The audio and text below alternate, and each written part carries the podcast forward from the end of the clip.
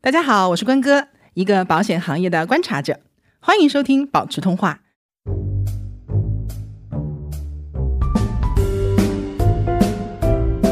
我那天在那个公车上，旁边坐了一个老太太，嗯，她就开玩笑说：“我经常揶揄我老头。”哎呀，你以为我是对你好吗？不，我是对人民币好，因为你活着我就有六千块钱，活一天是一天，多对赚钱啊！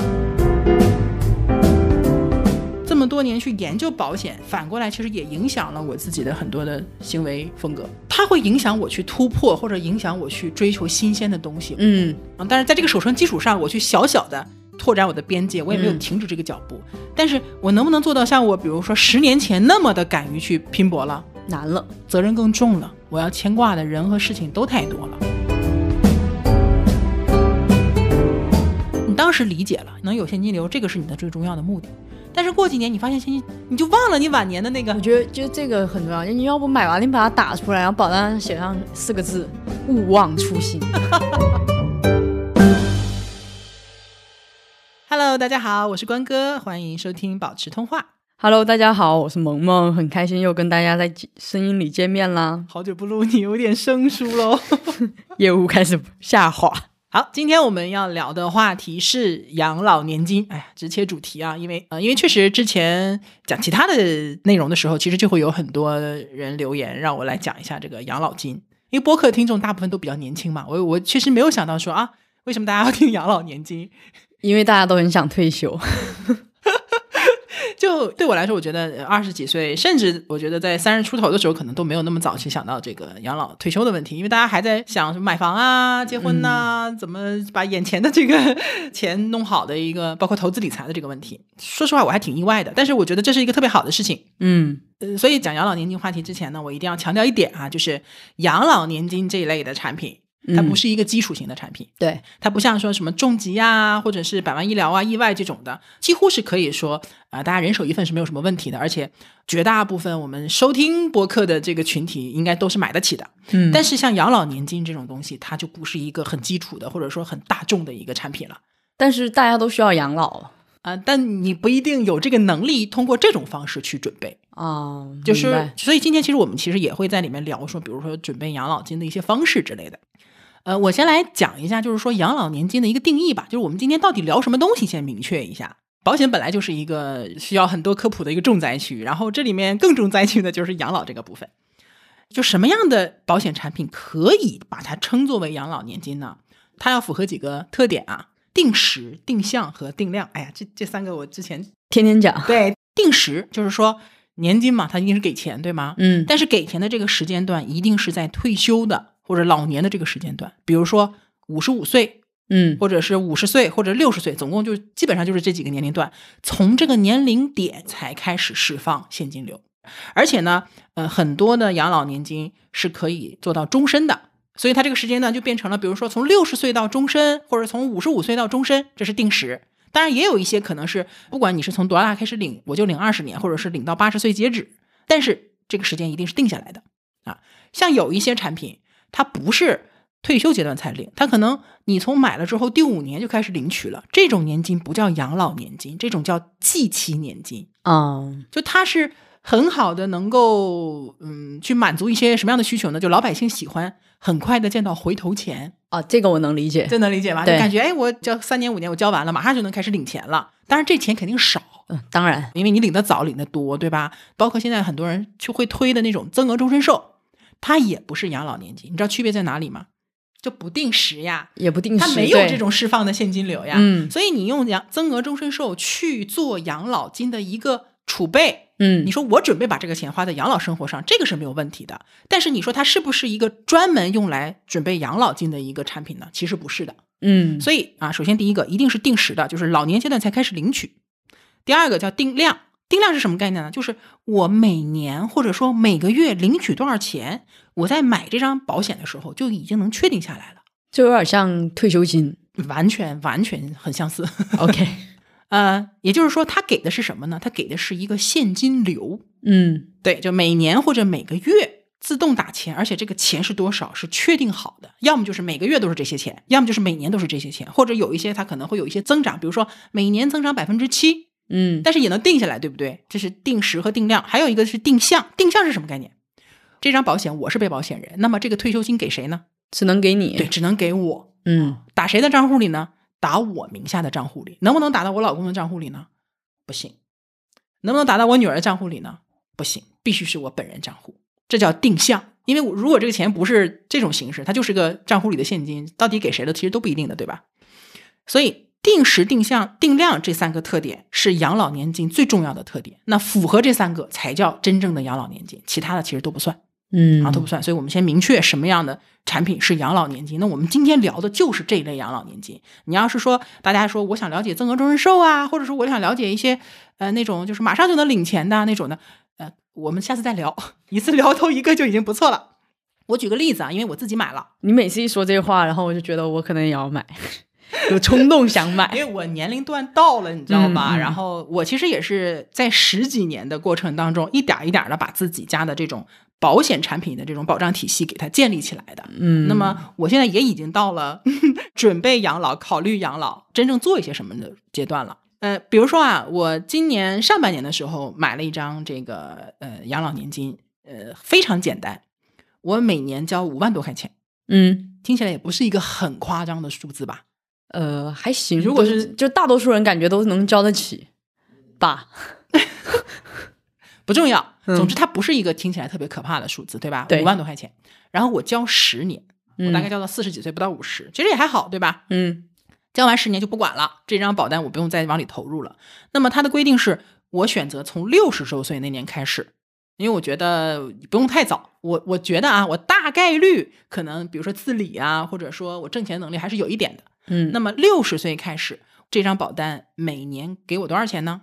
我选择的是每个月给我钱，而且每个月是五千块钱。听起来还行，给多久呢？它的领取是保障到终身的，也就是说，我其实可以活多久领多久。嗯，我从六十岁领到一百岁，四十年，每个月领五千是多少钱？ 一年六万，四十年的话就是二百四十万。哇你哦当然，这是这是长寿的情况啊，嗯这是一个比较理想的状况。因为买养老年金最理想的状况就是活得真的很久，这听起来很划算。但是说实话没必要，我不想活到一百岁，因为后面可能生活质量未必很好。然后呢，一定会有人问这个问题，就是我要是没活这么久，活得短怎么办？对啊吧对啊好，我六十岁开始领，它是保证领取二十年。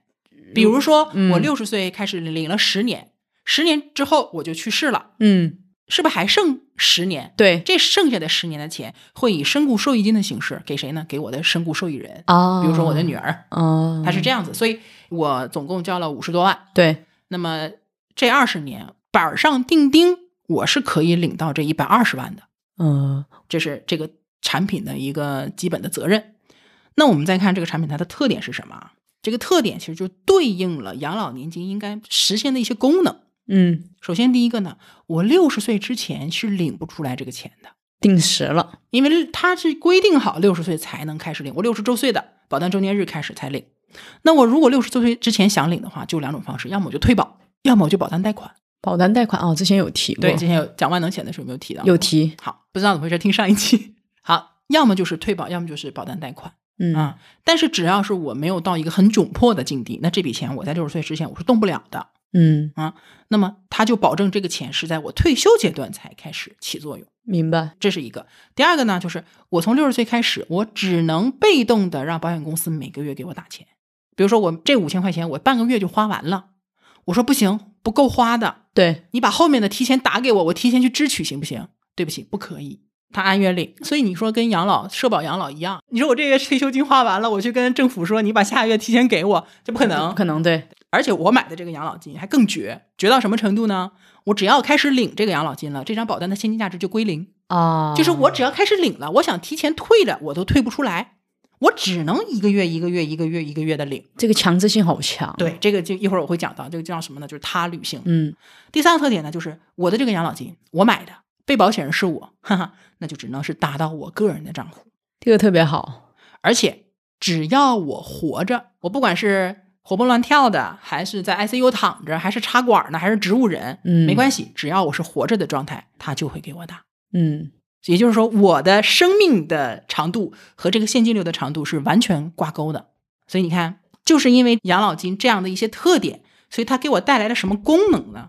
五个功能。挺多哈。第一呢，就是它的安全性。这个安全性是针对的什么呢？比如说市场风险，啊，就比如我拿去投资啊，对或者什么那种。因为我其实没有主动操作的权利 了，我就交钱。一说到这个，最近我的基金跌的呀，短期的跌没有关系，你是定投，你不要在意这 个，难过。其实是好事儿，说明你嗯可以用更低的成本去买到更多的份数，对吧？谢谢。你安慰 了我。好，第一个就是这个安全性，嗯，没有进入市场，我就不用承受市场的风险。风险、嗯其实不光是投资市场，你没有拿去做任何有风险的事情，你就不会承担这个风险，嗯，对吧？有人肯定会说啊，我虽然安全，但是我没有收益率，对吧？，对对，很简单，就这件事，养老年金这件事情上，我们追求的其实就不是收高收益，我们嗯追求是它的安全性。嗯，当然，它的收益其实也没有大家想象的那么差，我一会儿会讲。第二个呢，叫做这个养老年金的确定性。这个确定性我就不多讲了，还是跟刚才一样，定时、定向、定量。就非常确定我一定会拿到这笔对，钱你。看我交多少钱是确定的吧？嗯，交多少年也是确定的吧？那么我从多大岁数开始领，然后每个月领多少钱，能领多长时间，是不是也是确定的？对，这就叫踏踏实实、真真正正在发生的事情。我经常每次讲养老金的时候，都会有人跳出来说啊，但是如果我去拿去投资，我如果是多少的收益率，我可能到哪一个岁数，我就会变成多少多少多少钱，这个这个很常见，对吧？嗯然后我其实就讲什么概念呢？这个思路其实很正常，但是我们要看的是什么呢？他给我讲的所有的东西，全部都是假设，如果如对，就他拿多少钱去投资是假设的，他的投资持续这么多年也是假设的。然后呢，每年大概他自己说百分之七的也有，百分之十的也有，百分之十几的也有，收益率呢假设的，嗯就所有东西都是假设的。你在用所有的变量都是假设的一个东西，去跟我完全确定的一个计划去对比，本身没有任何意义。那我也可以假设呀、好，这样说有呃有点道理。其实我之前没有接触，我也这样想。对啊就就如果我把这笔钱，对吧？啊我我有这对，样如想果怎么怎么样，如我果怎么怎么样，因为我现在赚了嘛，那那段时间赚了， 最近真跌成狗膨。胀了是吧？ 就两者其实不矛盾。我一直讲说，呃，我们不管做什么样的财务方面的准备，其实都是一个组合的一种思路在里面。养老金其实也是一样的。你比如说我自己，我之前跟野大聊的时候不是讲过吗？说我自己的定投的这个呃投资方式，就平均下来每年收益率其实也是在百分之十几左右，对，不低了吧？可以了吧？那我为什么不把所有的钱都扔到这个组合或者扔到这个基金里面？对对，就是现在，因为这个真的更赚钱，听起来对哈，啊，我是赚钱，但是它除了说有比较高的收益率之外，它有没有风险，或者说有一些我把控不了的东西在里面？有一定有啊！而且我现在是一个所谓的就是人生年轻力壮的时候，对吧？我现在认知程度什么的都是相对比较好的，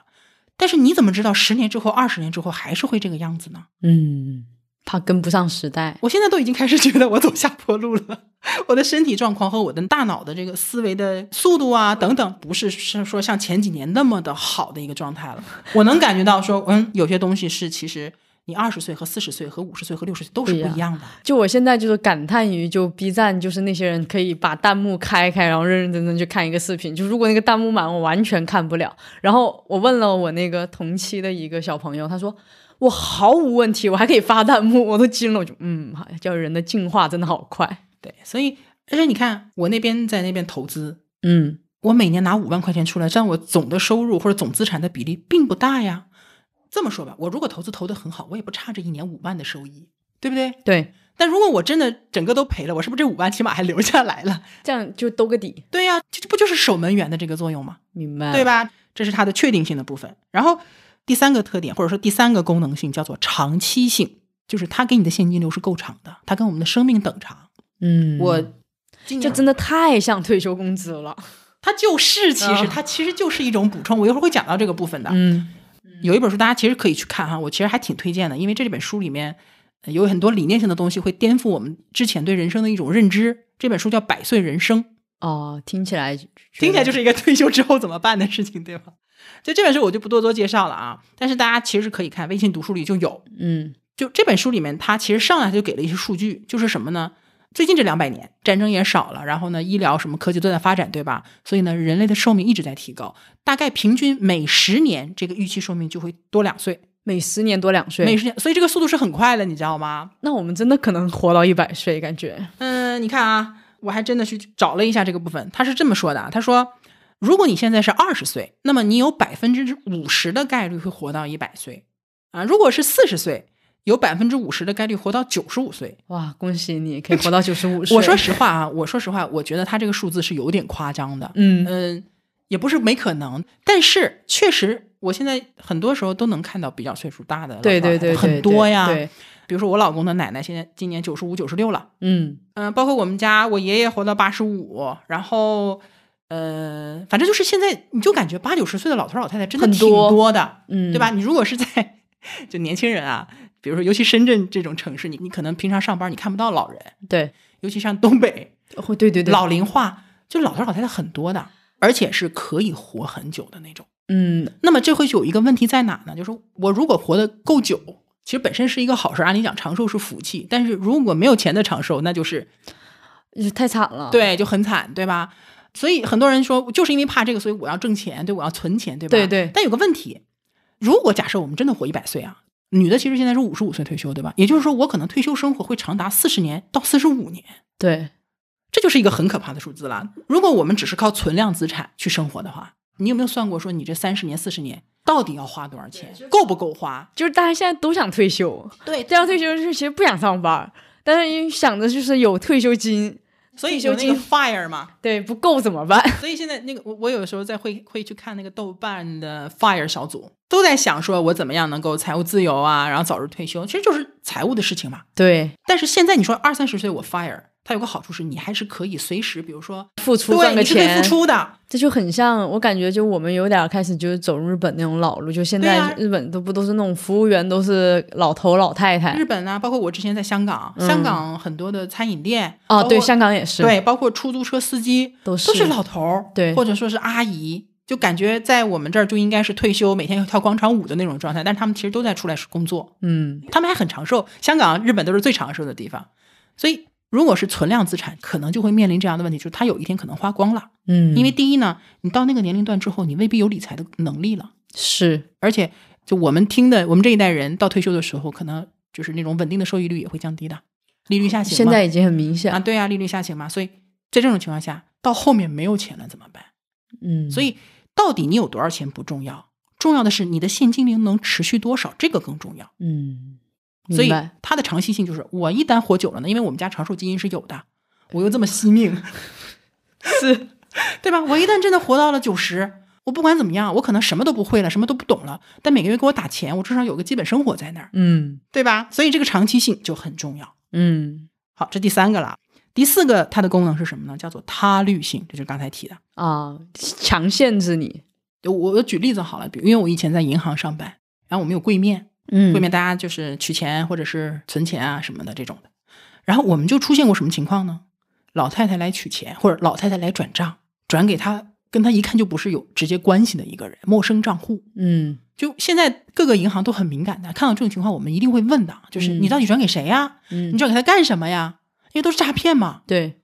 有这种情况呢，就是我不听你的，我就是要给他转钱。老人的这种认知能力和这种嗯叫什么呢，反诈骗能力是相对来说是比较弱的呃，而且特别是没有儿女在身边的老啊。人，对呀、你看现在天天去推荐大家去下那个国家家 反诈，诈 A P P，我现在也会觉得说，比如说我爸我妈他们就就是面对这种诈骗，可能他的辨别能力是很差的，从他转的那种帖子就能看得出来，嗯就一看我这就是其实我有时候都会被骗，比如说他给我发个信息，而且就经常对呀、快递啊，他就对呀装的跟顺丰一模一对呀、还样有。什么打个电话说小张啊，你到对我这里来一趟啊，对我是你这领导，这个我倒不会去，但就这些真的太像。然后那些网网站一点进去，就一步一步的，嗯，必须说呢，就是骗子的成长速度要比我们普通老百姓 想要快得多。比我们想象的快很多。对，那这种情况下，如果钱全部都是我自己来掌握，那其实很可怕，对，对吧？我们讲就是理财一定要有纪律性，对不对？嗯纪律其实分两种，一种叫自律，一种叫他律。嗯，我们现在是可以自律的，对但实际上很多人连自律都自也律很不了，差。对吧？你有些人存钱都存不下来，或者说他去辨别这种理财呀、或者是 P to P 啊，类似于这种的辨别能力，其实都不够的，对吗？那这个时候是需要什么呢？嗯他律必须要他律，因为人性是这样的，人性就希望这个钱我是完全自己掌握的。对对对，但拥有实际感上，我们就是要对抗你这种人性中不确定的，或者说有问题的地方，把这笔钱从你的掌控当中剥离出来，对用第三方的力量去管控你的这笔资金。第五个呢，叫做人身属性，这个是我这个就嗯比较冷门儿啊哈、其实这个就是我刚才说的，就是只要活着，这笔钱就和你的生命是挂钩的啊、哦。我举个最简单的例子啊，因为我之前呃，就是我和我爸妈是住在那个干休所里的，嗯啊，哦军队那种，因为我们家是军产房嘛。嗯然后我住了那么多年，我就观察啊，嗯老头儿基本都没了，嗯剩下的全是什么呢？就是他们的遗孀嗯，女性的寿命一般都比男男性长。啊，对，所以这个是就是为什么女性其实更需要养老金的一个很重要的一个原因。退休早，然后平均寿命又长，一来一回比男的可能要多退休十年呢。好，这些遗孀呢有个特点就是，第一，他们日子过得都还挺好的，退休金多退哎呀，休金真的很高。他们那那个年代就是南方这边，即便是去世了，嗯，就是遗孀还是可以继续领还挺好的。退休金的，包括我老公的奶奶其实也是。嗯，你会发现说他们的儿女啊，还是女婿，还是非常孝顺非。常孝顺。他们的儿女基本上也可能就是五十多岁了哈，嗯可能也已经退休了。嗯然后呢，当时我也年轻嘛，我就琢磨这个事儿，你就是能不孝顺吗？他们只要活着，每个月那个退休金基本上就是两万以上。天哪，你真说的，你说东北，就正常过日子，几千块钱就够了。那跟我家好像啊。对啊，也不需要你你家有这种情况吗？，对我外婆，因为是退休老师，然后那个就因为她退休金特别高嘛，然后刚好我舅舅在照顾她，就补贴我舅舅家一点。然后我这倒也很正常。，对对对，然后我前段时间我外婆就因为住院就进了一下 ICU，然后呢，我舅舅就贴身照顾，我还跟我妈讨论这个事情。我妈刚开始就说我没良心，为什么？就说啊你怎么可以这样说你舅舅你啊？说这个什么？ 就我其实就问了一句，我说我就问你一件事情，因为我们不是讲到养老金嘛，我说我去做做调查，去去问，我说我外婆这钱到底退休金到底有多高？然后我妈就说，呃，六七千吧哎。呀，不低啊。，对，而且我们是在贵州省，就也不是大城市。对，吧然后是在一个啊十八，线小镇，那很高啊、那很高啊、就完全够火了。然后他说：“对呀、是你舅舅拿的呀，但是你要知道，这个钱你就算拿去请护工，你也请不了一个很好的护工啊，贴身的呀。”我说：“你先别跟我上这个价值观，我就问你，你有没有想过，就是对吧？就我不是去觉得我舅舅的孝心有什么问题，而是我觉得就是突然间意识到了这笔这笔钱的重重要要性，而且他是依托于我外婆，就一定是得他要活活着着才能给，而且同时因为我外婆已经得了老年痴呆，啊就跟你刚才说很像。我外婆前几年还发生过一件事情，就是就像你说的，就是我外公为了得到她的钱，就我外婆已经不清醒了，然后把我外婆牵去了银行嗯挂失，想把这个钱给取出来。因为我外公其实就是一个从来就不太照顾家你里们，家这个男性 就我外公非常不靠谱，然后还把我外婆弄丢了。然后、啊对，然后后后面就才知道他是为了占据这笔钱，就想。然后我当时就想，很恐怖。如果我外婆她不是因为她每个月得到这笔钱啊打一笔钱，进来而是因为她一次性有个十几万，我觉得外婆早就被她老公给骗走了。因为我外公早年就因为他很喜欢赌博，就因为一些东西家里面都嫌弃他，但是他真的就很爱钱，爱钱到就是我记得什么程度，就因为每年我现在也长大了，过年回去，其实我就觉得老人也不容易，然后我就会偷偷给点儿钱给他，给完人就不见了。然后我就问人呢，然后全家人就骂我说你是不是给钱了？因为我外公其实对我还行，我说给了呀，他说肯定拿去赌了呀，他不一定是赌到都没输光为没止有了他嗯才回来。然后后面有一次我吓到，是因为听我舅舅说他有一次就在赌桌上，因为不睡觉嘛，赌到就有点儿晕倒了，我就觉得很恐怖。哎，你发现没有？就是有些钱呐，嗯你自己不花，就总有人对来替你花。你发现没对有，对，而且如果你没有能力的时候，所有人都会惦记你这笔钱。真的是这样。对，天呐，你还有这样的家对庭非常非，我就我就觉得就是就是因为就是家里有一个这样的事情，会让我特别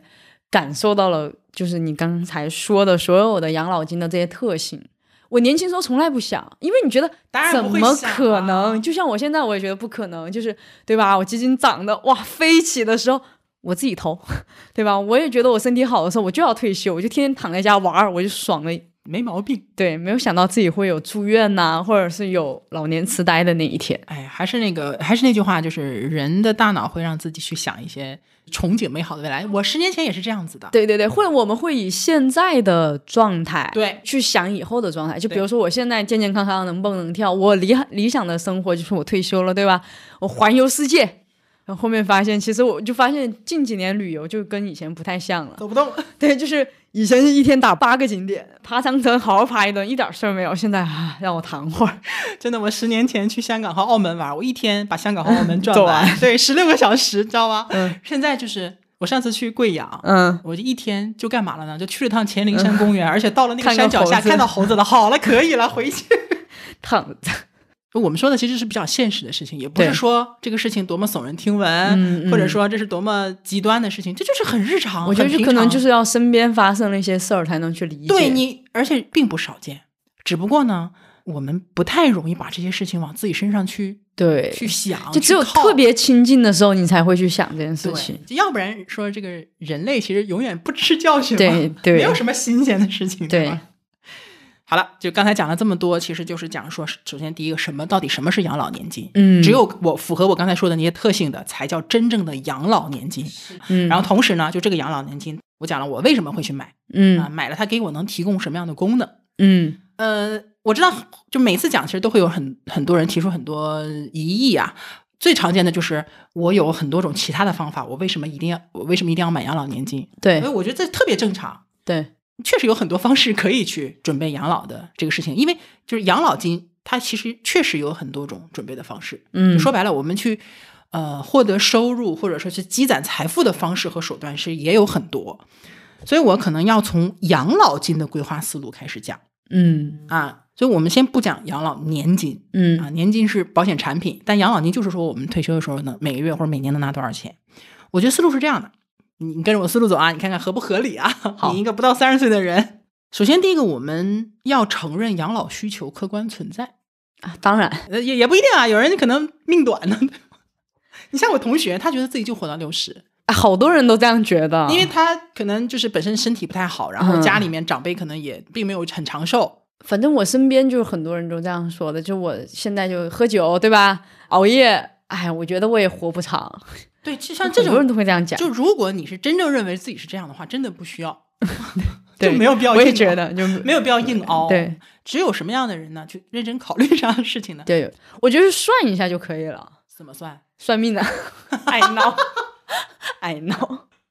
哎，这个真的是有啊。那你就像我之前买买那个重疾不就是嘛？刚认识你的时候。还在那儿纠结到底买终身还是，因为真的还差蛮对多，终买身终身还贵终一点，终身还到70期便宜嗯我一直觉得以我的身体，因为我从小体弱，啊就到七十岁差不多了，然后后面一算命，哎，一百岁赶紧给我买终你知身。道吗？就是人家说病病歪歪才活得更长。 对，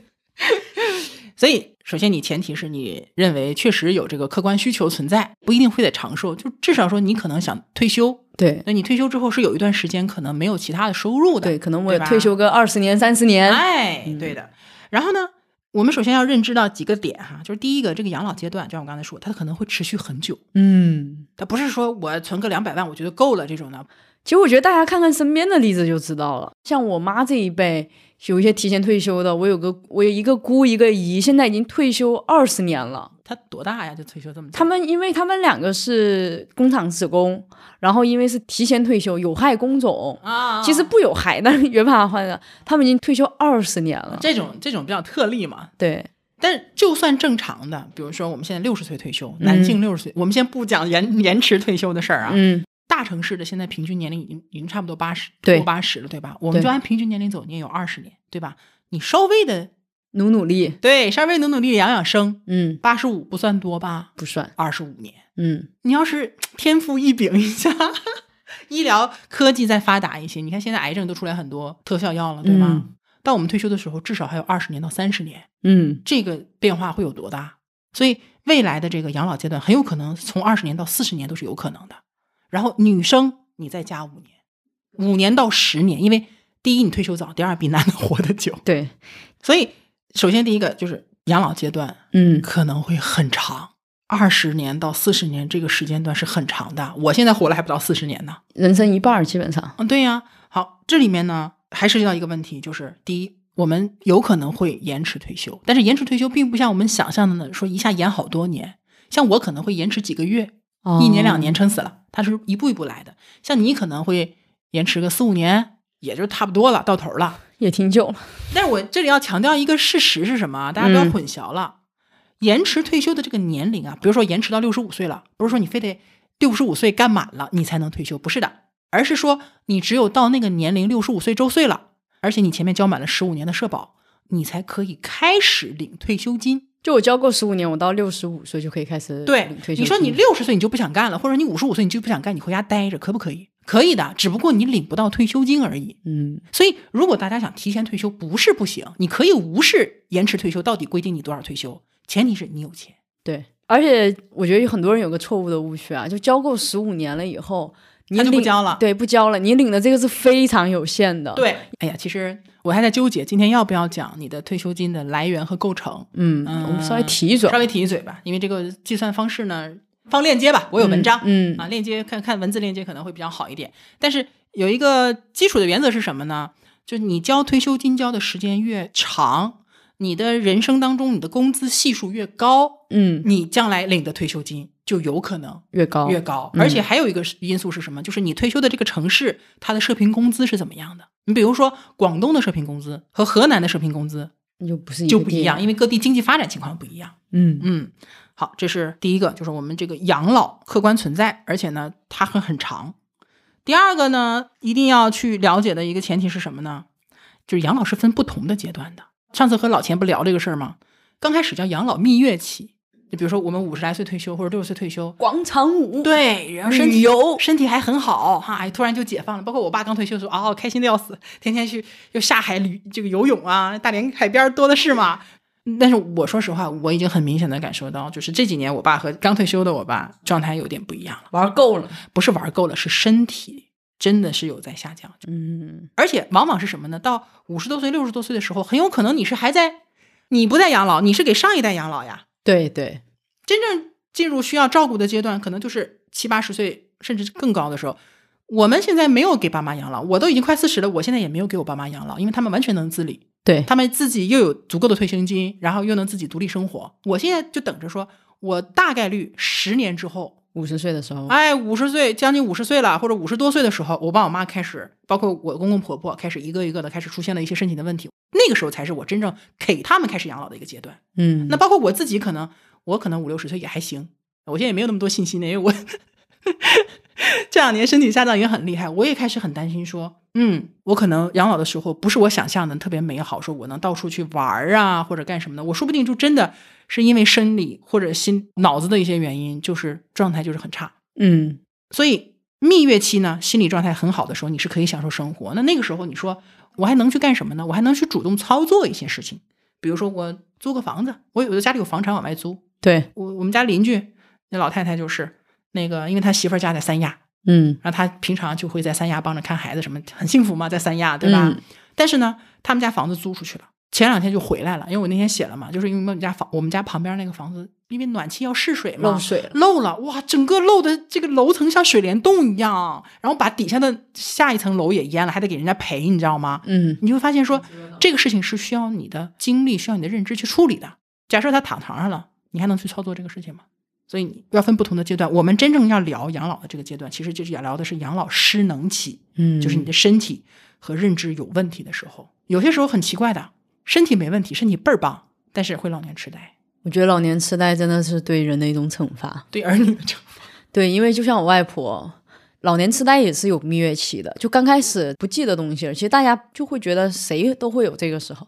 然后慢慢的是不记得人，她现在已经完全认不清楚人了，然后到最后面就是控制不了自己，就是失禁，对日常自理能力是完全没有对的，。然后最可怕的就是担心她走丢，走丢的最后就是只能让她在屋里，对，我们经常会看到非常那痛种苦就是寻人启事嘛。对就寻人启事就两种，要么就是小孩儿，嗯，要么就是老人，对。所以呢，我们其实，在规划养老金的时候，其实要从几个层面去做准备啊。嗯这个事情其实很复杂。第一个层面是什么呢？就我们首先要保证，就是你养老阶段是有钱的。咱先不讲多少的问题，这个部分我叫它基础养老。我之前其实也写文章对讲过这个概念，就是它是分成基础养老和品质养老的。这个也是最多人杠的一点。每次一说到养老金，就刚刚你就说的不够那是个吗，就说就你这点钱，通货膨胀怎么办？也正常，因为可能十几年前我也觉得年金这个东西就是莫名其妙的，嗯对没有什么意义，对吧？那我也是通过我，哎呀，怎么说？我慢慢年龄大了，然后嗯包括我自己的经历啊什么的，就包括我自己的思考，再去看一些很多的其实跟保险不一定相关的这些学科，嗯，去慢慢理解它到底有什么样的意义，包括很多的案例。对，嗯，就说白了，就是这样的，就是养老年金的这个思路和我们去买重疾或者买百万医疗那个思路是一样的，就是我们其实是为了托底的。嗯，托底是什么概念？就是你什么都没了，他给你最后的希望，对，对吧？你最差就是这个程度了。那么最差的程度和你理想中说我要够花，就我现在两万，以后也想两万，这是两头的事儿，你不能两头双压，嗯，对吧？很简单，比如说我说我买了一个年金，我退休的时候一个月领五千块钱，对啊，你现在看五千不少，对吧？但是如果你算上通货膨胀率什么的，你可能放到现在的购买率，可能也就是2000块两千块，嗯，那你可能觉得两千块够干嘛能的？干啥？好对，，这个思路是这样的：第一，我有这两千块，不代表我只有这两千块。嗯，首先，它是给我加，它不是我只有这两千块，我还有社保，我还有其他的方式，嗯啊，这个不矛盾。嗯但是它有一个最重要的是什么呢？就是我什么都没有了，我还有社保加上这两千块，可能社保也没有了呢，对，社保可能也现收现付来 不及了，对吧？嗯，啊那我相对来讲，这两千块要比其他的方式都稳。那我有这两千块，我至少饿不死吧？就能托个底。你要是两万，是不是就够了？一个月给你两万块钱养老金，开心不我开心？现在就退休，问题在于哪儿呢？你交不起一个月给你两万退休金的这个保费，嗯，说明你付出的这个部分是不够的，因为未来养老，你想一个月两千，你他要保证那么多年。还有一个问题就是，一个月拿两万的保费的人，一个月两万对他来说算多吗？嗯也不算多。这两万对那个人来说也是什么托底，嗯，就是每个人托底的这个底的高度是不一样的。你能交多少起钱，就说明你将来能给自己准备多大的底，非常扎心？扎心吗 对是一个非常残 酷，的现实，对，听了可能不是很舒服，但是现实就是这个样现子。实所以这是就是这我样最开始为什么强调，我说就是养老年金它不是一个基础类的险种，因为你背不起，确实是背不起。因为我以前的用户，真的我以前见过的，他不想丧失掉自己的生活质量。然后你给他们这些人去规划养老年金的时候，你就会发现说，你每个月就给他规划个几万块钱，他根本就看不上眼。嗯，你必须给他规划一年少说，比如说大几十万，每个月领个五六七八万这种的，他觉得嗯，这个我觉得对我来说是有意义的。就是人的财富认知跟消费水平真的不一样。对，好，这是第一个啊，就是说我们这个叫基础养老。嗯，然后基础养老的钱只有三个来源，现在是可以算基础养老的，这个很严格，千万不要被别人混淆视听。第一是社保养老，嗯第二个是企业的养老年金，嗯这个我们在讲那个公司福利那一期讲到过，对吧？有些好的企业会给员工买这个企业年金，嗯，这个企业年金和社保养老金有类似的地方，就是你在退休前你是领不出去的，它只有在你退休之后才能释放给你啊，这是企业年金。但是这个东西呢，相对来讲拥有的比例比较少啊，嗯所以其实这个部分我们就可以把它忽略掉。嗯第三种就是商业保险的这种养老年金，就是我们嗯今天一直在讲的这个部分。只有这三种的构成才叫基础的养老，其他所有的方式全部都是品质养老。就我这三种有了才才能称为基础养老。对你说啊，我基础养老里面有一个可能是我的投资收入啊，或者说我儿女给的钱呐、或者是嗯我的房子租出去的，都不算，变数太大。这些方式的你的这个确定性和我刚才说的那三种方式的确定性根本就不在一个水平层级上的。明白，啊。然后呢，社保、企业年金和养老年金是国家明明白白告诉大家的，就是所有国人养老体系三大支柱。然后这三者有共同特点是什么呢？就是它在你退休之前，你都会限制你资金的这个灵活性。他律性。对，为什么？你会发现它就是不让你动，它就是要逼着你在退休之后才能去花这笔钱，它就是逼着你每个月固定的去领这个钱，而不能提前把这个钱就拿出来用。我觉得这一点就刚开始很多人不理解，但其实是有好处的。我不是有句 slogan 嘛，叫保险是反人性的。其实很多时候，资产配置啊，包括说我们投资，其实都是有反人性的部分在里面。因为我们人性要的是什么？我们要的是追求的是高收益，我们追求的是灵活性，我们追求的是自己掌控，对吗？对但，是你会发现，你追求的这些东西没错，但是这些东西受限于人这个不确定的因素。那么，我们通过这种第三方来介入的方式，就把我们个人的这些弱点，或者说会出现问题的地方，给它规避掉了。这就是什么样的理念呢？就是信托的理念。嗯为什么信托要把那么大笔钱扔信托里面？因为给信托了，其实就不是自己的钱了，我只有使用权和受益权，我没有所有权了。所以只有这三种是基础养老，养老阶段基础养老的这一层安全度的要求是最高的。至于说到底有多少啊、像我啊、嗯就我以我自己为例好了，比如说我退休以后，社保每个每个月能给我发一万块钱，嗯，其实差不多。我现在户口在那个深圳嘛，嗯那深圳本身社平工资就挺高的。另外一个呢，我这些年的工资水平也不低，嗯所以我都是超那个社保三倍的，嗯按最高的来交的。再加上说那个每年社保还会涨，嗯所以我未来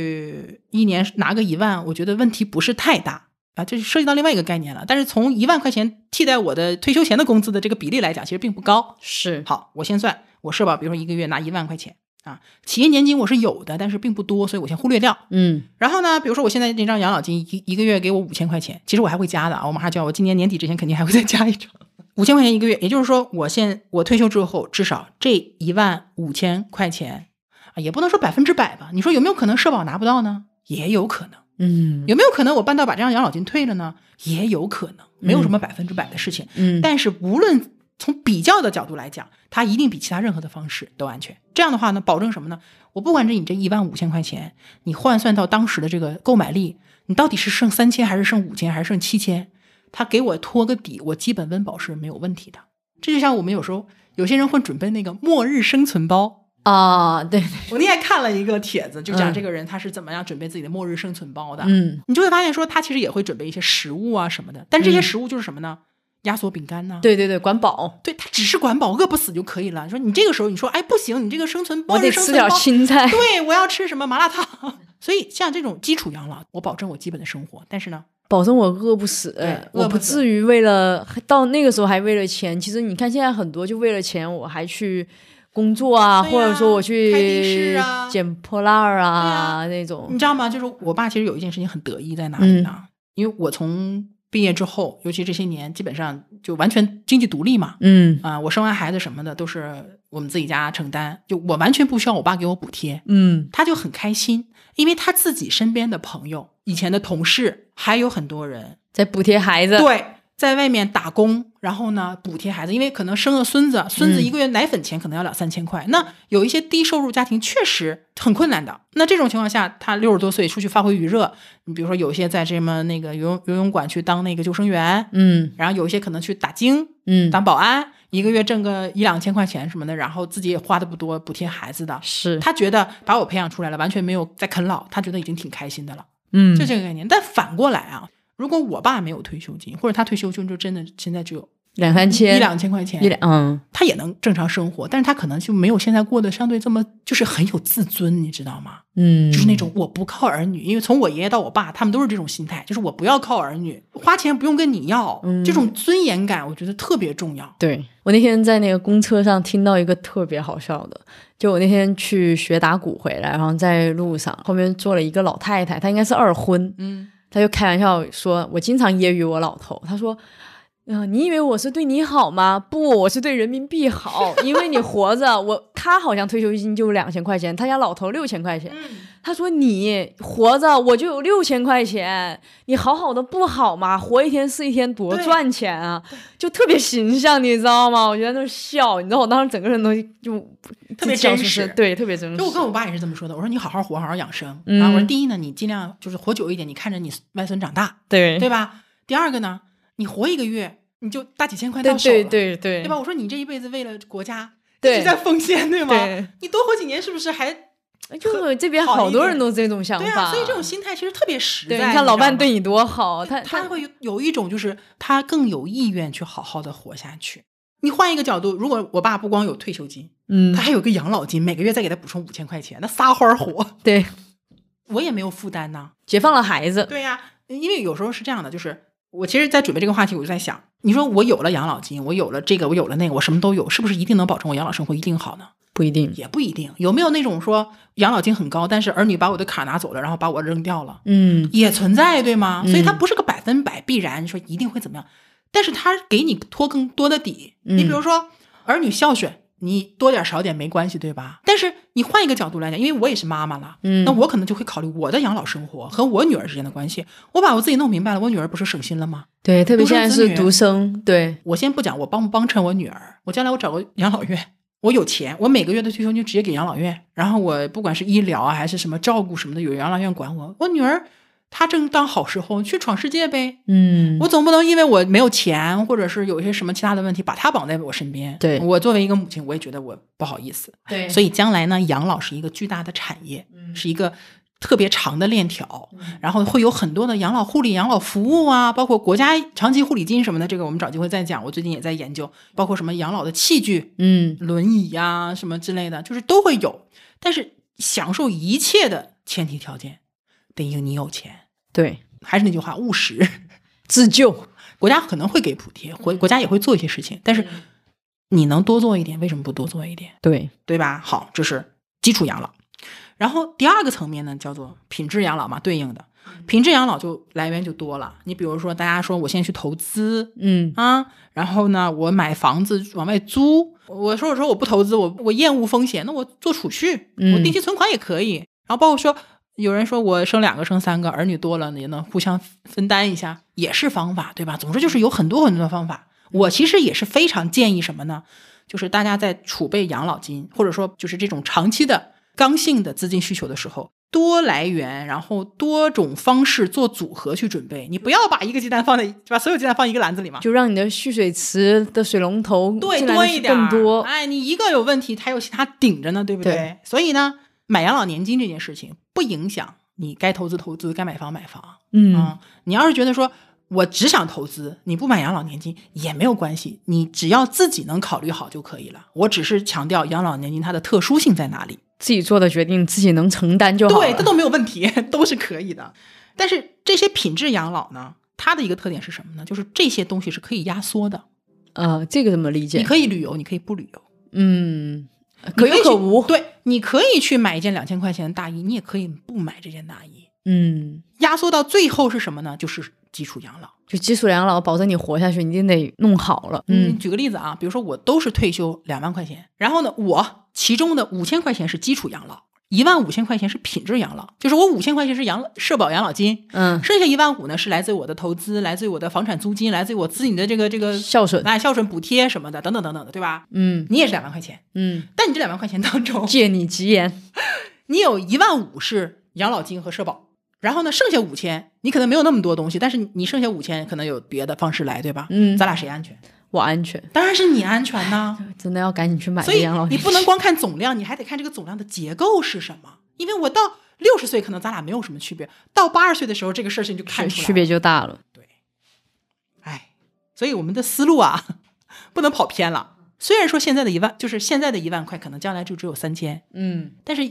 好讲到通货膨胀了，对吧？好，我就讲讲通货膨胀。呃，所有人都在想讲的事情，我跟你讲，我写过好几篇关于通货膨胀的文章哈。嗯我是说，通货膨胀这个词啊，就真的被用烂了啊。就是现在只要一讲到理财，一讲到跟钱有关的，就是我要跑赢通货膨胀，对，就好像不跑赢通货膨胀就是什么原失罪。败就失败了，其实就是合理的通货膨胀是一个特别正常的现象。比如说这么多年都有一个定律，就是银行的定期存款你肯定是不能高于你正常的通货膨胀的。是，为什么？那我赚了钱直接存银行，我都不用没有干人活花。啊钱了。对，所以你知道我之前跟一个朋友聊这个事情，我们俩聊到正起劲，然后旁边有一个大哥就说：“哎呀，我就不搞你们银行那些， 哎都跑不赢通货膨胀。”我当时特别想说一句：“就你有那么多钱吗？你跟我讲。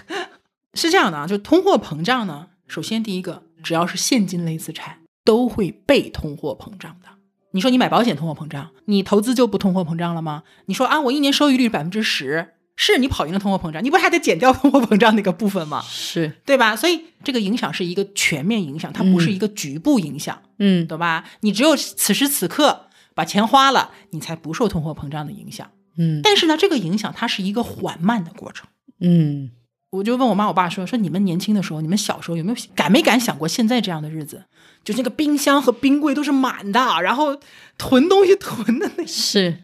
但是实际上就是说，过去的三十多年是中国最高速发展，叫超高速发展的三十多年。那个通货膨胀高到什么程度？好像每年都双位数，是不是？对啊，就百分之十几。一九八零年的时候，你一你雪糕才几分钱，你现在雪糕都十几块钱，好几十块钱，对吧？如果通货膨胀这么可怕，那这三十年谁活得下来？嗯你只是比较起来别人那些最好的人，你可能觉得有一些不平衡，或者说有一些差距感。但是如果是你用年代之间去比较的话，我们的日子过得好多了，是，对吧？我现在过的生活就是我小时候根本就不敢想象的一个生活，嗯，靠的是什么？靠的是我们投资打赢通货膨胀吗？肯定不是，靠的是社会整体的经济发展，还有什么呢？靠你更重要的是一个人赚钱能力的提高。我是觉得通货膨胀是一个缓慢的过程，嗯它不会对我造成一个巨大的或者说特别快速的一个影响。嗯我们可以怎么样？经历通货膨胀的同时，提高自己的认知能力，提高自己的能力，嗯赚钱的能力、投资能力都是可以的。然后呢，通过我们整体的，因为我之前做财务配置嘛，财务配置的理念就是整体去达到一个你想要的结果，不是说其中的每一个产品都要去达到你那个结果。明白这，不是守门员呃足球队理论吗？对，前锋进球，守门员你也让他进球吗？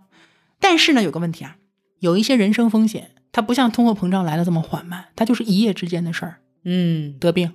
意外、P to P 暴雷、投资失败、杠杆儿、赌博，都是一下子就会让你的钱损失很大的一些问题。对，这些不是说保障类产品能保证的。但这个地方，如果你有这样的可能性存在的话，你养老金这个部分其实是有这个功能把它保留下来的，因为你它限制你的灵活性啊，嗯限制你的这个使用性啊，甚至你还可以通过别的方式，比如说我做投保人，我老公做被保险人，是你的退休金，但是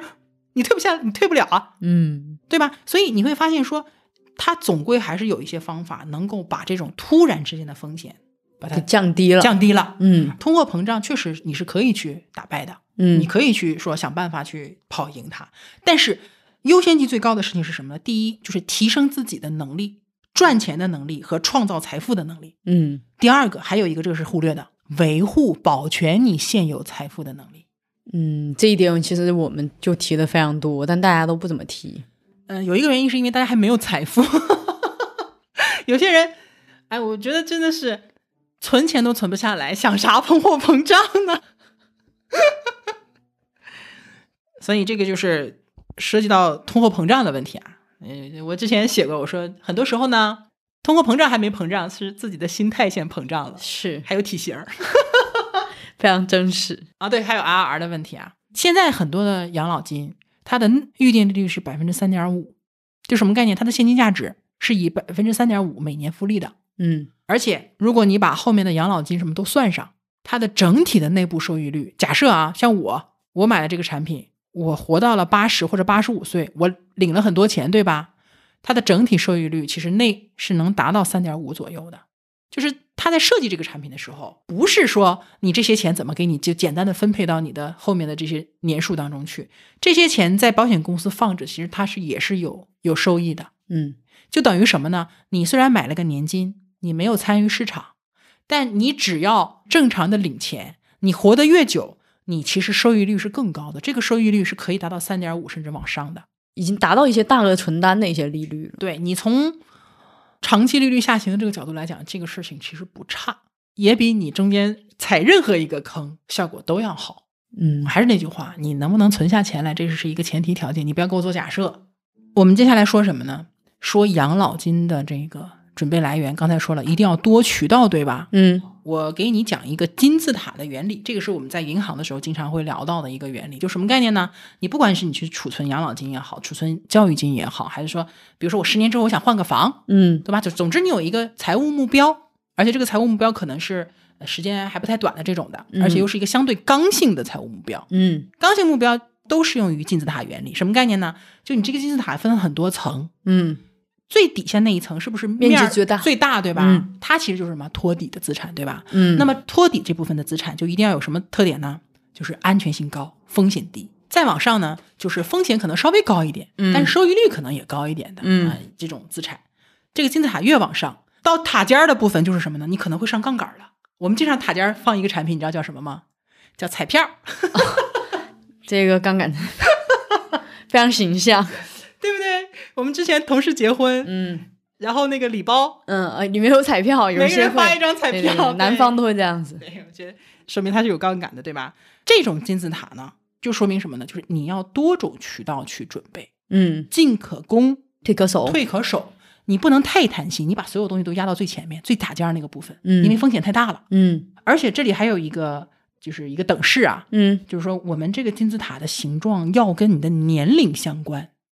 这怎么越理解年轻，你的金字塔可能越细，你的年龄越小，你可以把这个高风险的投资的比例的这个部分放大。因为还有翻盘的机对，会。因为你年轻，你可以翻盘。嗯你就是很多时候我们讲说，这个吃亏要趁早，对嗯吧？对我二十五岁、三十岁创业失败了，你还可以再来啊。对对对，四五十岁、六十岁，你不用讲，叫我现在，你让我翻盘，你让我比如说重新什么都没有，从头再来，很难。没有几个是死于住住跟那个朱先生，不是没 有，。对，就是出城出城嘛，啊大家没有几个那人能那样的好吗？我先提一下啊，大家不要突然间这里来说谁谁谁。我也想到这个了，对，就这种个例，你嗯，对不起，你自己你想想是不是能有比得上人家，对吧？ 对，所以有一个等式是什么呢？就是你的风险投资的比例嗯用一百减去你的年龄。比如说你三十岁，嗯你可以用百分之七十的钱去做风险投资，嗯剩下百分之三十不要追风险不要。动嗯这种呢是常见的。其实还有不同的，比如说你是一个相对保守的一个方式，它会用八十减。啊，八十减三十，对，比如说你三十岁，你用八十减三十，那你就是百分之五十的资金可以放在这个风险投资里面去，剩下五十尽量不要放风险投资。那么也就是说，你年龄年龄越大，你这个比例就越低，金字塔就越扁，嗯，你就会发现底下的东西越来越多，然后塔尖儿就会越来越少。托底的越来越多。哎，，对，就是这个概念。嗯嗯、这里有一个很重点的在哪里呢？就是就是我去调整自己投资比例的过程，它不是一个一瞬间的事情，不是说，哎，我一我直今年全部调一下。我今天梭哈，你知道吗？有些人会这样的，他说：“我觉得我可能到哎呀六十岁，可能我的认知会下降。 嗯我就六十岁之前全梭哈，六十岁的时候就全部转了。嗯，其实不是这么一个特别割裂的一个节点，它应该是一个缓慢的过程。嗯就比如说我其实可能四十岁的时候，我就开始拿出百分之五到百分之十的开始往安全的那个托底的部分去转，是然后呢每年可能转这些，慢慢的到我六十岁的时候，可能已经转了一半了。嗯这个过程是要提前建立起来的。这就是为什么我现在开始了，我年近四十我已经开始了，因为我可能只有十几二十年的时间去准备了。你这讲的我你不要着急，因为我像你 好着急。不，你看这里就是回到我们刚才说的那个话题。嗯，你让我早点去准备，我也没有这个能力。从我毕业到现在前面十几年，我提在做什升么你的能力。对，我在努力工作，我在提升我自己的能力，然后我再去学习。我投资没有赚很多钱，因为我主要是为了学习我投资的能力和对这个市场的认知。嗯，同时呢，我赚到钱干嘛了呢？我买房、买车，对对，对吧？然后生孩子啊，给全家嗯买保障型的险种，嗯就这些都是我人生中的需求。但是我先把这些需更当下的需求先把它解决了，然后终于到了一个我觉得，嗯，我有余力可以去为我的退休准备了，而且女儿的教育金我也准备了嘛，非常稳妥，你啊这一就是辈子。就对我， 所以我我我和我我自己的这个风格和保险是非常的匹配的。嗯啊，但是这么多年去研究保险、研究理财这件事情，反过来其实也影响了我自己的很多的行为风格。这就你之前说的嘛，人生只要不踩坑就是一种进步。对我现在就是说，不要，我不求什么大富大贵，我都不要，不要给我惊喜，只要不给我惊吓就可以。嗯但是我反过来，我从一个比如说年轻人的心角度去切，我就觉得我这个特点是到了我这个年龄段，包括我这个个人风格所带来的一个结果，嗯但不代表它就是最对的。明白。它会影响我去突破，或者影响我去追求新鲜的东西。我会，我现在就比较守成，嗯啊，但是在这个守成基础上，我去小小的拓展我的边界，我也没有嗯停止这个脚步。但是我能不能做到像我，比如说十年前那么的敢于去拼搏了，难了。就难，因为我怎么说呢，我责任更重了，我要牵挂的人和事情都太多了。就我之前特别羡慕你，就是这种状态，但后面你给我看了你你的花销了以后，我就觉得怎么会这么多？然后后面这几个月我慢慢就懂了。就是因为你到了一定年龄之后，当你房车都有了，家庭支出什么的，有很多是那种固定开销，你对是压缩不了的嗯啊。这个其实可以找一期聊我们这个记账这个事情，嗯就是讲这个金字塔原理。那么这个金字塔原理其实就是能体现什么呢？你有不同的方式，比如说具体落到产品上，我嗯要养老，社保其实就是每个月交五险一金，我们就不作为我自己的投资了，对吧？对，那底层其实就是养老年金呢。再往上可能是什么？比如说买个房子，将来租出去，嗯稳不稳定？其实也还算挺稳定，当然前提你这个房子必须是，比如说。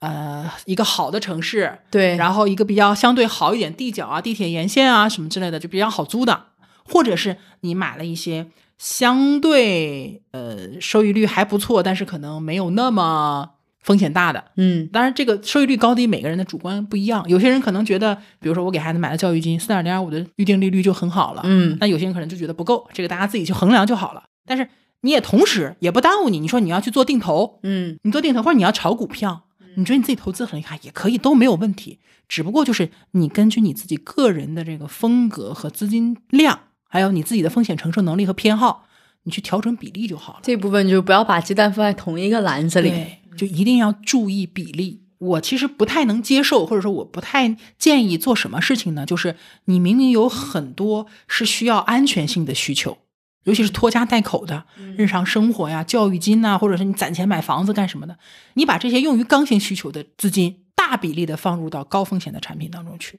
嗯，炒股啊，莫名其妙的一些投资啊什么的，有还有一些会借钱给别人，嗯这种是其实我真的是不建议。就是还是那句话，很多时候我们都是抱着侥幸心理在做这件事情的，真的是有很多人根本就没有摸清楚或者是弄明白这个事情到底是怎么回事儿，他的这个投资对对对原理是什么，对吧？他的投资标的是什么，根本就不看的。有几个人看那个什么风险提示书啊这些东西的，对吗？你就是那种我想相信我自己想相信的结果，然后你就投进去了。那这种情况肯定真的你还不如买个年金呢。嗯然后我呢，其实有我自己的养老的思路，我之前文章也写过了，我在博客里面再捣鼓一遍啊，嗯这个给大家做参考。就是可能你现在二十几岁或者是三十岁左右，嗯就还没有到这个阶段，但是你可以先听。就是还是那句话，我先在你的脑海当中埋下一颗种子，你可能未来就会有一个比较明确一点的方向。我自认为我的这个思路是比较偏稳健的，但是也比较理想了，因为我不是富豪，其实你你的这些意义更大，就像之前野大陆的那些更大，就一个普通人，然后他依靠自己去做了一个这样的规划，其实对大多数人来说有更大的借就鉴意义。我刚好处在一个我还刚刚能有能力去准备养老金的一个对状态，如果没有的话，就也没有什么可以带给大家说的。嗯 就是我现在是这样的啊，我我很明确的把自己的养老分成两部分，就是基础养老和品质养老。嗯然后因为我会算那个社保怎么来算，嗯回头我们把这个链接放在这个 show note 里面啊，大家可以直接去跳转。当然，因为计算里面有很多的变量，也没嗯有办法做到一个百分之百的准确，所以大概就是估算。但是估算下来呢，保守一点，我退休的时候拿一万块钱一个月的养老金，不夸张啊！大家不要觉得一万很多， 我你像我爸。你你你你外婆都六千多块钱了， 6000对对吧？好，我还有十好几年才退休呢，对吧？同时呢，我现在的商业养老金一个月其实就有五千，不止五千，因为我还有个小的养老金，那个我先忽略不计。然后我今年年底之前肯定还会再加一张，因为今年年底之前，互联网新规不是出来了嘛？嗯互联网保险新规出来了以后，有现在目前有很多在售的这个呃养老年金会下架，就它不允许线上销售了。嗯然后呃，我会在这之前我会补一张，我大概也就是再补一个五千块钱左右。那么我的基础养老其实就是一万五，同时呢，我的品质养老我自己算了一下哈、大概我可能的收入我还是比较保守的。首先第一个就是我会有房子出租，到十几年后这个租金会慢慢涨一点嘛，那么到时候五千块钱也不是很夸张。嗯第二个部分呢，我猜我退休的时候应该有点存款， 我假设这笔存款是两百万，也没有很夸张吧，嗯我努努力攒攒呗。很有 钱了。对于我来说，现在因为有一个特点是什么呢？就是我们家因因为我本地人嘛，家里都有房子，这个房子将来慢慢其实都会就是嗯怎么说呢？就是会有新的这个价值出来。嗯好，假设我还有两百万存款，然后这两百万存款呢，我就算到时候的定期利率我能拿百分之二一年，嗯不管是做稳健理财也好，还是做定期投投存，因为现在还能现在五年期存款还能做到四嘛啊！我假设我是百分之二，嗯挺保守了吧？好，这个部分两百万一年百分之二的利率，那么我一个月差不多就是三千块钱。嗯同时呢，品质养老嘛，我退休的时候五六十岁，可能还可能发挥点余热，或者说我我女儿再争点气，能能能能赚钱，不管什么方式吧，比如说我还有劳动收入嗯，或者再给任何你，点儿，对我这个地方算两千很保守了。啊，不过分吧？好，那么算下来，我品质养老的部分是多少呢？是一万块钱。嗯那么算下来，我的基础养老是一万五，品质养老是一万块钱，那总共就是两万五千块钱，对吧？嗯而且这两万五千块钱的结构是基础养老占百分之六十，品质养老占百分之四十，哎，这就比较合理，非常稳妥就。相对来说稳妥一点，对吧？好，然后呢，我按照每年百分之五的通货膨胀来算，严谨吧？我给你把通货膨胀算上了，嗯百分之五其实也没有太低，因为通货膨胀有时候你要算什么房产呐、或者是其他一些。对我退休的人来说，我基本生活衣食住行其实没有很夸张。然后呢，嗯算我到六十岁的时候，这两万五块钱五千块钱，差不多等于一万一千五百块钱。那我在这样的一个城市，一万一千五百块钱，我作为一个退休的老人来讲，够不够花？太幸福了。你要是问我现在，我肯定是不够花，因为现在又要还房贷，又要给女儿交学费，等等等等，然后就还要交保险， 我每年保险支出也很多。但到那个时候，我保险也交完了。嗯啊，我就是纯粹的收钱了。这一万一千五，我觉得差不多，因为我现在其实就没有什么太多的物质需求。嗯，我老公再留点儿，我们两个人两三万块钱，非常幸福。所以这一万一千五，如果说我要是在，就是两种情况啊，一种情况是特别美好的，就是很多人那种乐观的那种状态，我肯定能投资，投资收益很棒啊，然后我可能还会发财。就是说白了，就我买了这个养老金，我也不差这些了。就托底嘛。但是你说我就这些钱，那肯定不行。我不建议你把所有的钱都放在这个养老金当中，你一定是控制比例的。是，但你比例控制好了，你有没有这部分放入高收益，其实没有那么大的影响，嗯，对吧？你二十年后你会想，哎呀，我当年买那个保险太不合算了。不这会的，这个就是那个现在很多人诟病的嘛，说妈妈给自己买了一个保险，然后后面一算才一个月才赔几百块，我要这钱来干什么？交的也少啊。对，这种情况其实他陷入了一个什么的逻辑矛盾呢？嗯，之所以他看不上，或者说觉得没起什么作用，是因为他的生活有很大的提升。是，但是这个保险还是那句话，它是用来托底的。假设他现在不是一个很好的状况，是一个过得比较往下走的一个生活，他就会发现这笔钱有用了。对，这就跟重疾医疗险是一样的。我过得特别好，我什么毛病都没有，我所有的医疗险的钱、重疾的钱、消费型的全白交了，对吗？是，前提条件是你得身体从来不出问特题别才好行。关键就在于我们没有办法去确定这个事情的发生。它不是百分之百的。对，所以还是那句话，你不能双压，你甘蔗没有两头甜。嗯我们永远在讲托底的事情。当然，你说我不光想托底，我还想把这个底托得更高一些，我要追求美好的生活。那你有能力你就做呀。就像富豪为什么会交几千万的年金？现在很多啊，我跟你讲，很多女性去买的，啊就不管单身的还是结婚的，啊就是现在女女孩子很多一个风口，她可能就赚了几百万，她就把几百万直接就是买了年金，一年交五十万，交十年这种的，她将来一个真的是一年就能领几十万。他为什么要这么做？就是我这个钱来得快，其实走的其实也会快的。那你把它放进去以后，你这个安全感会很高的。嗯是，所以，如果你觉得这个钱不够多，努力搞钱啊，朋友们。好，这是我的想法，嗯，对吧？吧？那我如果好了，我也不差这个养老金的这部分的投资。但如果真的我过得很惨，那它的作用就非常大了。是，我今天我今天写知识星球啊，哎呀，这扯远了，但是我觉得还是有关联性的。我说我很早就发现了一个规律，嗯叫做问题守恒定律，嗯，就有点像人品守恒定律是一样的。就很多时候我们会发现人生当中可能会有一些问题，然后我们想解决它，但是你会发现解决它的同时，又会产生新的问题。嗯我举，个例子啊，因为我之前不都是长头发嘛，嗯所以每次洗头发就很累，然后吹也得吹半天那种的，天热的时候又很热。然后以前是觉得，哎呀，长头发好看，那我就要留着嘛，我忍了。但是我最近这两年不是腰不好嘛，我就是每次洗头洗得很累，有有有时候就会痛，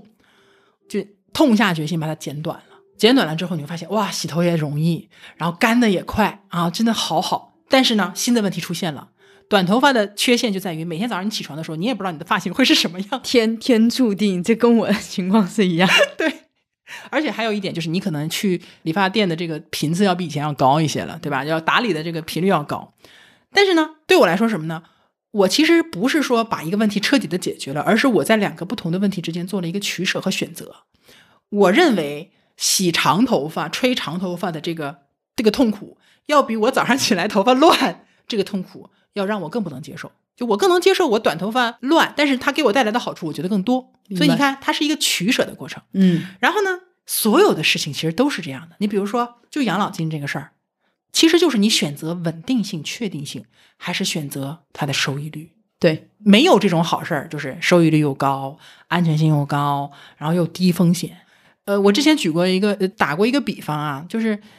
理财类的产品，包括保险、包括投资等等，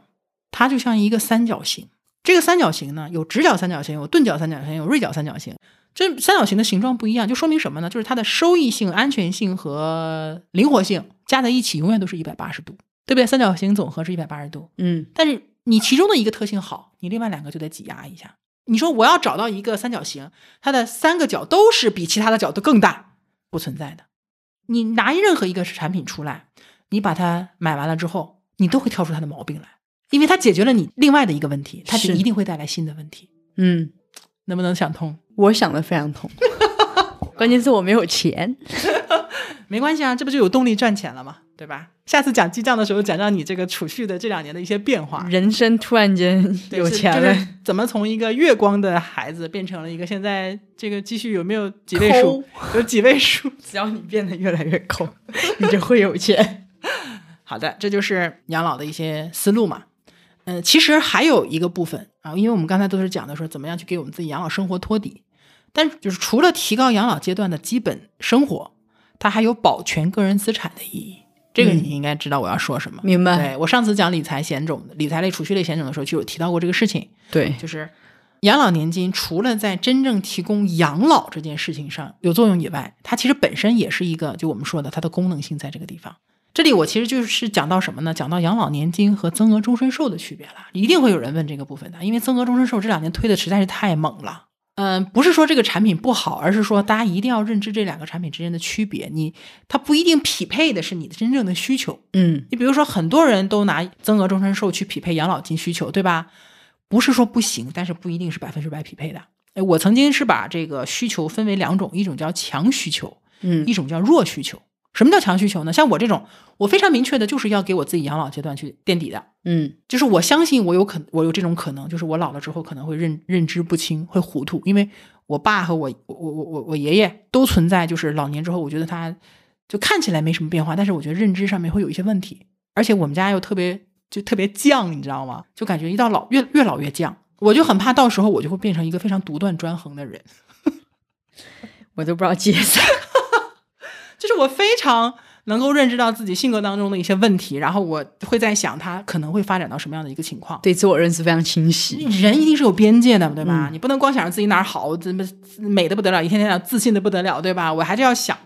所以呢，这就是为什么我会去买养老年金，就是我到时候我要限制自己动用这笔钱的权利。嗯我哪天一个咔退保了，对或者对钱取出来了怎么办，对吗？好，那养老金就是能够解决我这个问题。对我来说，这就叫先强需求。嗯但如果我买的是增额终身寿，它会有什么问题呢？或者说有什么偏差呢？养老年金有三个人：投保人、被保险人和嗯受受益益人人。好，比如说我给自己买养老年金，我是投保人，我自己是被保保险险人那受益人可能是我的亲属，啊、嗯对吧？那么养老年金刚才最开始讲了，它有个最重要的特性，它是从某一个阶段开始，它会主动的给你释放现金流，嗯就这个钱你不领，它也会打到你的账户里的。嗯但是增额终身寿有现金流吗？没有。那年金这种东西，年金年金每年给钱或者每个月给钱，这个叫做生存金，就是你活着他就给你钱。但是增额终身寿这种产品，它的保险责任除了一个寿险责任以外，其实是没有其他责任的，嗯，它没有释放现金流的这个责任存在。要自己操作。，对它所有的现金或者说它的这个钱，都在这个保单的现金价值里面体现的。如果你要用这个产品里面的钱，你要主动去操作减保这个动作。减保不叫这个产品的责任，叫做这个产品的保全服务。就比如说，我总共放了一百万进去，或者说这个产品的现金价值是一百万，我现在要用钱了。像有些产品说你是可以随时减保的，你一年可能最多能拿多少钱？好，我今年去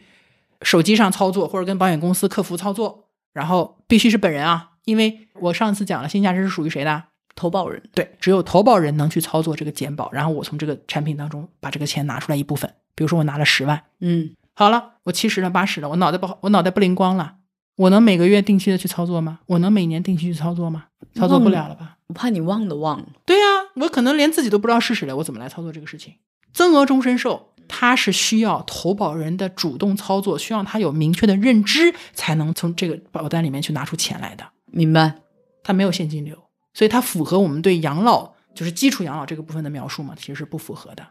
所以，如果像我这种强需求，我用它来准备我的基础养老，增额终身寿就不是一个合适的产品。只有合不合适。但如果我是一个弱需求，哎呀，我每年都会有点闲钱，我呢又不会投资，或者说我之前投资失败过，我胆儿小了，我不敢去投资，或者我觉得这个钱呢，我将来可能是给我，可能是给我女儿上学用，反正我就觉得将来我肯定是要用钱，但是我这个钱不是马上就要用的，而且不确定给谁，但我需要一个地方攒钱呀。那就增额终身寿。对，这个叫弱需求，因为你的目标不是那么明确，你有一个模糊的目标，嗯，那你干什么呢？增额终身寿。就还是要明确自己的需求。对你弱需求和强需求一定要分清楚了。那么增额终身寿你可以作为什么呢？作为品质品质养老哎，对的。如果我有增额终身寿了，比如说我每年从里面减保个十万八万的，嗯，是不是也是一种补充？对，但是你说蜜月期是可以的，失能期还能操作吗？这个东西就不确定性就就就很多了，对吧？嗯哎，所以大家一定要想清楚自己的实际需求是什么。嗯然后呢，我再讲一下什么呢？嗯养老金的万能账户，这个很多现在产品都会有。它是什么概念呢？我买了一个养老金，保险公司说啊，你这个还可以绑定一个万能账户，它会让你的这个收益率更高。这到底这是个个啥？呃，保底利率可能是百分之三，然后它现在的实际利率每个月公布的可能是年化百分之四点五甚至百分之五，嗯这很常见，很多人也来问我这个问题。我跟大家讲怎么回事儿啊？我说，首先第一个，这个万能账户它是一个锦上添花的作用，它对于你的这个保单的这个整体收益率的影响其实还是比较有限的。为什么？这个万能账户有什么钱会进去呢？生存金，也就是养老金。就我每每年或者每个月拿这笔钱的时候，开始在才有万能说账你户不，用这个钱，嗯，你说我每个月给我五千块钱，对吧？我不差你这五千块钱，我也不花，但我也开了这个万能账户了，那你就把这五千块钱放到万能账户里面去嗯啊，一个月放五千或者一年放六万，嗯，那么这笔钱就在万能账户里不断的积累。但是你想，这个钱多吗？跟你的保费来比，或者跟你整体的这个产品来比，其实并不多，因为每个月其实每年是有限的嘛。第二个呢，就是这种情况是适用于你其实不用到这笔养老金的，对，你不要为了这个万能账户去买这个养老金，因为你为了这个养老，为了这个万能账户买养老金，第一，你要到退休的时候才会释放现金往里放，因为现在很多万能账户不让你直接追加了。我现在开一个万能账户，我直接可以往里趸个几十万，嗯那很好啊。但是现在不让了呀，甚至有一些产品说，你你可以往里趸，但是你不能超过你的保费。那意义也没有很大啊，，这个就看你自己的选择了。但是正常来讲，这个万能账户就是把你不用的退休金放到里面，然后累积生息。然后第一呢，它是重点是在你养老阶段起作用；第二个呢，我是为了托底的。如果我不用的话，我说实话，你差这点儿我也意义不是特别大。就是最重要的目的是养老金本身的现金流，而不是这个万能账户。你只有在真的退休之后特别好的一个状态上，你用用不到这个养老金了，你才能用到这个万能账户。你搞不要说偏了为了一个万能账户我去买这个养老金，没有必要。还有什么啊？还有就是什么时候买，嗯也不是说有一个特别明确的定论，一定要多少岁开始买啊。但是我这是我自己个人的观点啊。两年前有一个养老年金下架，当时四点零二五的，然后卖的也很火。但我说实话，我当时是其实是泼冷水的，就是我认为那个产品的形态啊，嗯、就不适合，呃，怎么说呢？我看到很多人一万两万的买，嗯，养老年金其实很简单，前面交钱，后面领钱，对吧？领钱什么都你都可以直接锁定好的，关键是前面交钱。前面交钱，我觉得有几条建议哈，就是第一个呢，还是要先把保障类的产品买好。嗯你不要说我重疾只有三五十万的保障，你就去夸夸夸去买年金，而且有就像你刚才说的，很多年轻人可能因为销售很厉害， 对对对，啊，呃，先不着急，你先把自己的保障做的相对好一点。我是认为一线城市你的保障，重疾保障至少要在一百万以上的。嗯你说你才有个基础保障，你就去买年金，我是反而觉得你这个预算拿来做保障更好更有用啊，这是我个人的。而且尤其不要裸奔啊！你说我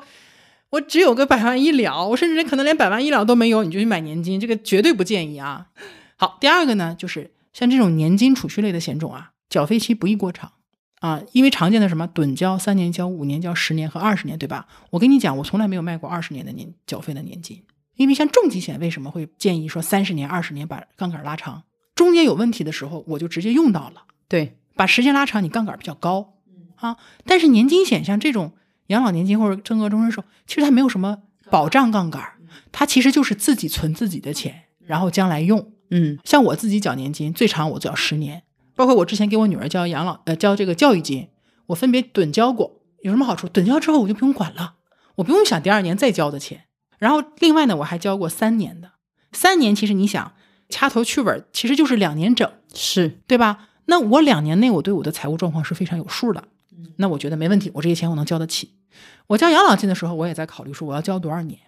交五年，交三年，那我每年交的钱就要多一点，压力可能大一点。那但交二十年，我会觉得我要交到快六十岁，风险太大了，你不就确定你后面的对赚钱中能力间就时间交费时间拉的越长，你中间可能出现的风险就可能越大，或者说越多见，对吧？所以要看你的实际状况。比如说你是一个就是家里资产量比较大，或者说你说我一把挣到一笔钱了嗯啊，干什么呢你就可以趸交嗯啊，一次进去没有没有什么心思，而且趸交相对来讲你整体收益率还更好看一点，你这个资产的属性也更明确了。然后有一些说我不想占用太大的现金流，趸交进去一次太多，我是建议三年到五年交。人们对于自己三五年内的经济状况应该是把握还算不错。像有一些，比如说白领儿啊，或者说你是一些高管呐、或者像什么大厂啊，你收入没有特别夸张，但是你也交得起，你又要去准备，那相对稳定的情况下，你可以交十年。但是二十年的，我还是建议你谨慎，要么就是什么呢？你对于自己的这个呃收入现金流的状况非常非常的笃定，要么就真的是你的每年的保费很低。还是那句话，就是你自己看吧，对你来说到底有多大的意义？前提还是保障要先做好。第三个呢，就是你给钱留一点时间，就你不要卡着你要用钱的那个时候去做。就比如说我给我孩子准备教育金，他是十八岁开始领钱，在他十岁之前肯定这个钱要攒完的。嗯然后比如说我想六十岁退休，我不能说我五十五岁我现在才开始准备，然后我六十岁开始领，就是你没有给他时间复利，没有给他时间长大，其实这个来说效果一般来说不会太好看。第四个呢，就是一定要安排好投保人、被保险人还有受益人这三个角色的这个关系。投保人的权利是什么？最大的对，最大的你可以推保，你可以去动用现金价值，现金价值是你的，你也可以去保单贷款。然后被保险人是真正领钱的那个人啊，他只要是成年了，那么释放出来的钱就是属于他的。受益人就是被保险人，如果身故了，剩下的这些钱留给谁的问题，一定要安排好。这个我就不重复了，大家可以去听听第二十期的内容。第五个呢，就是你要认清自己是强需求还是弱需求啊，这个我也不再重复了。还有一个其实挺有意思的，就是是建议大家，如果你真的买了这种养老年金，不管是养老年金还是增额终身寿，就你一定要定期复习这个产品它是怎么回事儿。这类产品它的逻辑和我们平常的理财的逻辑啊不太一样。嗯那么大家会买，很多时候都是因为什么呢？集中性的去了解了这个产品，比如说听我的播客，看看很多人写的公众号，或者有销售给你哒哒哒哒讲了很多，对吧？然后把你的那个思路或者思维给你掰过来了，让你感受到了或者认知到它的重要性，它的功能是什么，你买了。但是人是这样的，你买完之后你不关注它了，不用多，再过三个月，再过半年，让你想想你当时为什么买的，你可能就想不起来了。嗯到时候就会回到你最自身的那种思维逻辑或者认知系统当中去，你就会觉得它有很多问题。有些人买完了之后，过了两三年看，哎呀，我这个现金价值怎么这么少？嗯可能你当时已经知道现金价值少，你当时理解了，因为前期上现金价值少其实是一种纪律性的体现，只要晚年能收钱，能有现金流，这个是你的最重要的目的。但是过几年你发现现金，你就忘了你晚年的那个我觉得就这个很重要，你要不买完了你把它打出来，然后保单上写上四个字“勿忘初心”，你都不要放开看。因为我经常会收到一些提问，说我之前买了一个什么，或者我我爸后我妈悔买了了个什么，对，怎么怎么样啊？我没想到它是这样的，其实不是没想到，你可能之前其实别人跟你讲过了，你忘记了而已。所以真的是要定期回复顾习、回顾，想一想当时自己为什么去买的。嗯还有一点就是，如果你的你的状况是越来越好的，这些产品你没用上，对你来说没有什么大的帮助，是好事儿，说明你越来越好了，你用不到这些托底的东西。这就是一些小建议吧，嗯，当然，涉及到不同的人，可能会有一些具体的不同问题，这个我们就就大家留言就好了，我们再去讨论。就是我其实特别喜欢跟大家讨论年金的问题，但是我觉得我很孤独。我觉得差不多就是这样。其实还有很多的角度可以去讲，嗯，比如说我们今天就没有讲说讲太多关于保全的这个作用啊，对，比如说我虽然不想要年金，但是我的钱可能会被我妈拿走给我弟，对，就你你自己钱你不花，别人就替你花了。那养老年金就是什么概念？你把它放进去，你自己都拿不出来，别人怎么可能染指呢？就我们之前说套个这个壳对跟啊不你套套个壳差很多。对你自己都拿不出来，别人想把你的钱拿走，那更不可能了，对吗？嗯所以这种功能其实也是可以去考虑的。这个如果大家有这方面的一些问题，我们留言就留言去见就好了啊。好，那今天的内容就是这样了啊。我们把养老年金这一个比较就是垂类的一个产品，给大家进行了一些分析。可能有些朋友还比较年轻，或者说你的资金能力也没有到给自己准备养老金的这个时间段，没有关系，我们先了解它是怎么回事儿，往这个方向去努力就好了。就大家努力的搞钱， 努力的赚钱，然后能把自己的这个未来的生活安排的稳稳当当的。有一个美好的老年生活，萌萌在疯狂点头。 你要买养老年金吗？会买你什么时候买？买完房吧，可能那你早日买房。好，那今天的内容就是这样了，希望大家把你的问题也多多的反馈给我，谢谢。那就这样喽，拜拜。好，拜拜。